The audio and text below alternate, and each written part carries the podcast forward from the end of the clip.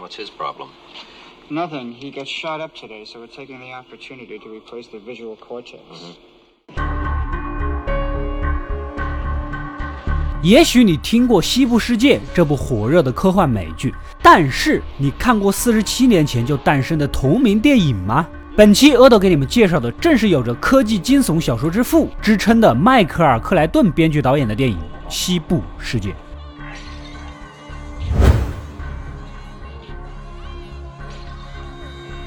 故事发生在未来，我们的男主是个平时生活颇为无趣的律师啊。而今天他略显兴奋，和小伙伴搭乘着飞行器前往这个著名且新颖的游乐场德洛斯。这是一个由罗马帝国、欧洲中世纪、美国西部三个画风不同的区域共同组成的游乐园。除了建筑场景都极尽还原时代特征以外，还有大量的机器人作为 NPC 营造气氛，整个环境让人仿佛真的进入了那个时代一样。游客们在这里还可以不受道德和法律的约束，对着机器人为所欲为，尽情的发泄。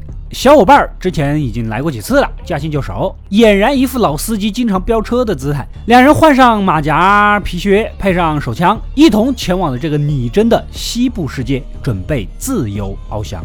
木质的房屋，路上疾驰的马车，牛仔和美女漫步，俨然一个鲜活的西部世界呀。男主呢，在休息的驿站。却有些失望了。屋内的装修和家具这么复古，现代的人哪受得了这么寒酸简陋啊？一天一千美元呢，这不受罪吗？男主呢有一丢丢的后悔。安顿好，两人来到酒吧放松，点了两杯酒，正感叹有点无趣。此时，一个黑帽牛仔面无表情的走过来：“刘家辉，我知道是你啊！”这个黑帽牛仔故意撞到男主，洒了他一脸酒，接着就是言语挑衅。看这个说话语气啊，应该是机器人 NPC 了。原来呀，这是设计好的桥段，就是要挑衅游客，发起决斗，然后百分百被游客击杀，让其感受游乐园的畅快淋漓。虽说如此吧，但男主呢还是有点怂，在小伙伴的鼓励下，两人拔枪射击。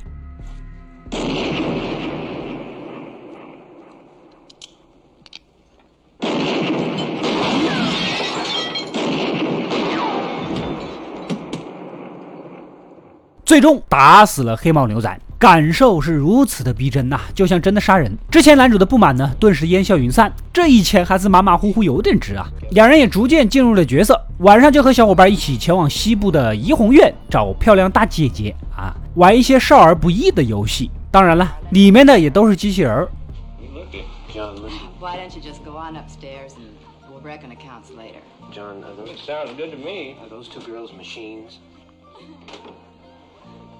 Now, how can you say a thing like that? Come on. 我知道很多小伙伴如果来到西部世界，第一时间可能就来的是这里。如果我说对了，就在弹幕里打个一吧。此时外面枪声大作，竟然是银行劫匪跟人枪战火并。当然了，这也是设置好的剧情，类似于游戏里面的突发事件，玩家们可以自行选择插手介入，或者是无视。鉴于美女机器人金发碧眼、颜值高、大长腿，两人没有任何悬念，很默契的选择继续不可描述，任凭外面枪声四起。到了深夜，街上满是死于银行抢劫案的机器人尸体。负责善后的工作人员将其全部装走，带到后方的维修室里维修，修好了再投放，如此反复的利用。这里呢，还包括各种故障损坏的机器人。这个虽然机器出故障是正常现象，但是实验室负责人发现呢，近期的故障率相比开源的时期啊，数据更高，有些奇怪。但是机器人的设计非常之复杂，目前也无法得知到底是什么原因造成的，只能就先这么用着。第二天早上，三个区域所有机器人全部重新开始新一天的运作。黑帽牛仔也已经被修好了，竟然主动上门找男主寻仇。男主这次是无所顾忌，直接疯狂射击。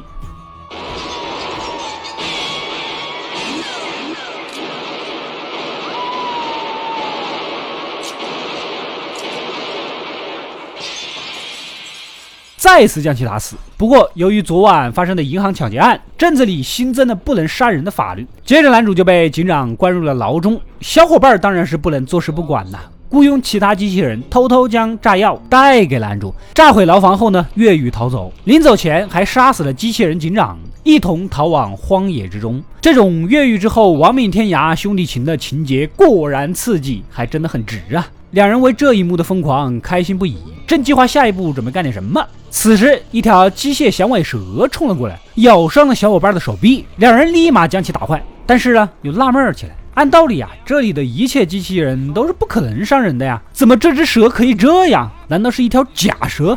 而在监控室那边，得知此事的工作人员呢，连忙将机器蛇带回来维修，却没有检测出任何故障，也没有被篡改程序，一切都是正常的。其中一人提议以游乐园客满为由，不再接受新游客了。但已经在这里的游客们呢，等他们玩完之后就行了，目前安全问题不算大。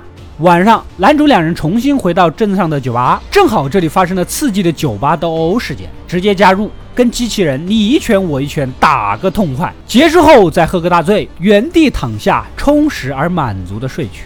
而另一边中世纪的区域，一名游客呢也在体验他的角色，此时正要跟黑骑士比武啊，这也是剧情安排的任务之一，跟之前黑猫牛仔的安排是一样的。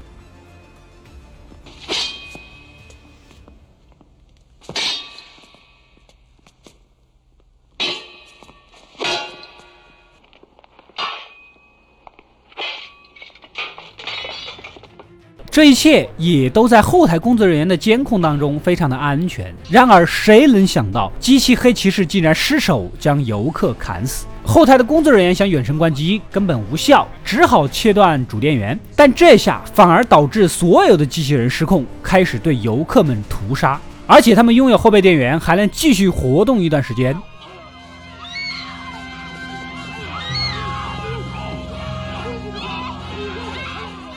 监控室的电动大门呢，也无法打开。再这样下去，氧气都不够，自己都得挂呀。这边男主两人从宿醉中刚醒，准备回驿站的路上呢，再次遇到了黑猫牛仔。怎么又是你啊？有点烦不胜烦了。前两次都让男主出了风头，小伙伴决定这把让我来，主动要求单挑。然而他们俩可能没注意到牛仔的眼神跟之前已经不太一样了，直接被对方一枪击中。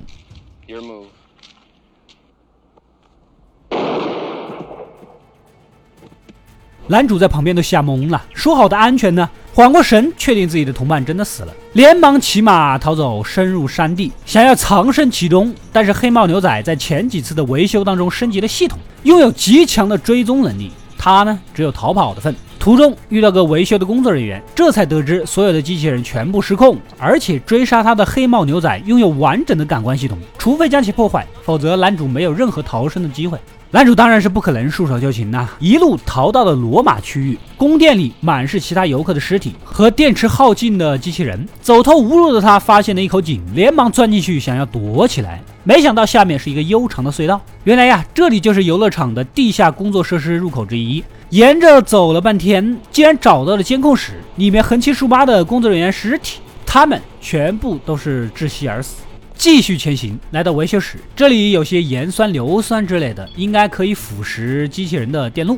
此时，黑帽牛仔也追了过来，男主躲在暗处，等对方靠近之时，突然偷袭，将液体洒在他的面部，企图破坏他的视觉系统。接着呢，趁机逃跑，但还没有喘口气，黑帽牛仔又追了过来。虽然他的摄像头被损坏了，但是他竟然还有热成像模式，可以继续追踪。来不及细想，男主又逃回了中世纪宫殿。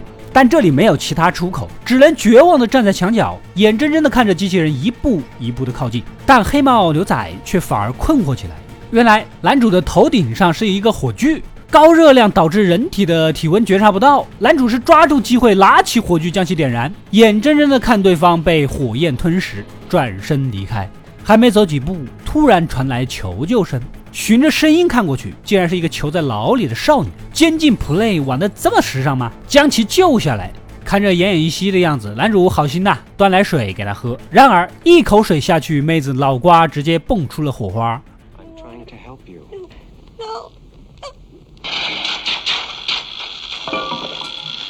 这就是触电的感觉吧？原来他也是个机器人呐！正当惊讶之际。烧焦的黑帽牛仔又追了过来，不过此时的他已经油尽灯枯，无法攻击，倒在了地上。危机终于过去了，男主缓缓地坐在了楼梯上，脸上没有任何逃出升天后的庆幸。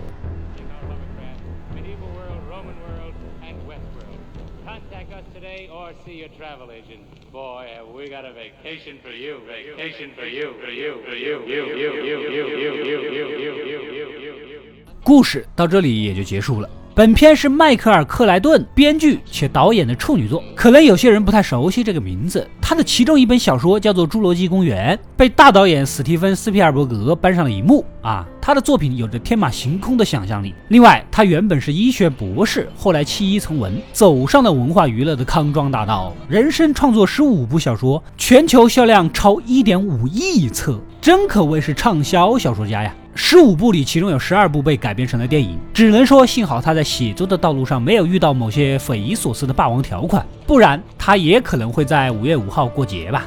西部世界的电影和同名美剧都是建立在这个以人工智能为根基，人类可以肆意妄为、无视法律与伦理的游乐场上，讲述了机器人从欺压开始反抗人类的故事。除了人物和剧情不太相同以外，电影版的故事呢也比较简单，没有现代的电视剧版拓展机器人与人类的矛盾，以及最后走向暴动的前因后果。毕竟，一九七三年，几乎是半个世纪前就提出的机器人不听话闹暴动的概念，不得不佩服作者的高瞻远瞩啊。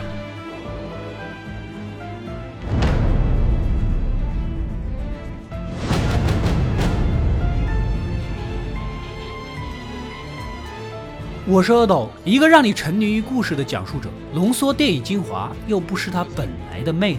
扫描二维码，添加我的微信号，除了能第一时间收到推送，更有独家解读的视频等待你的发掘。扫描它，然后带走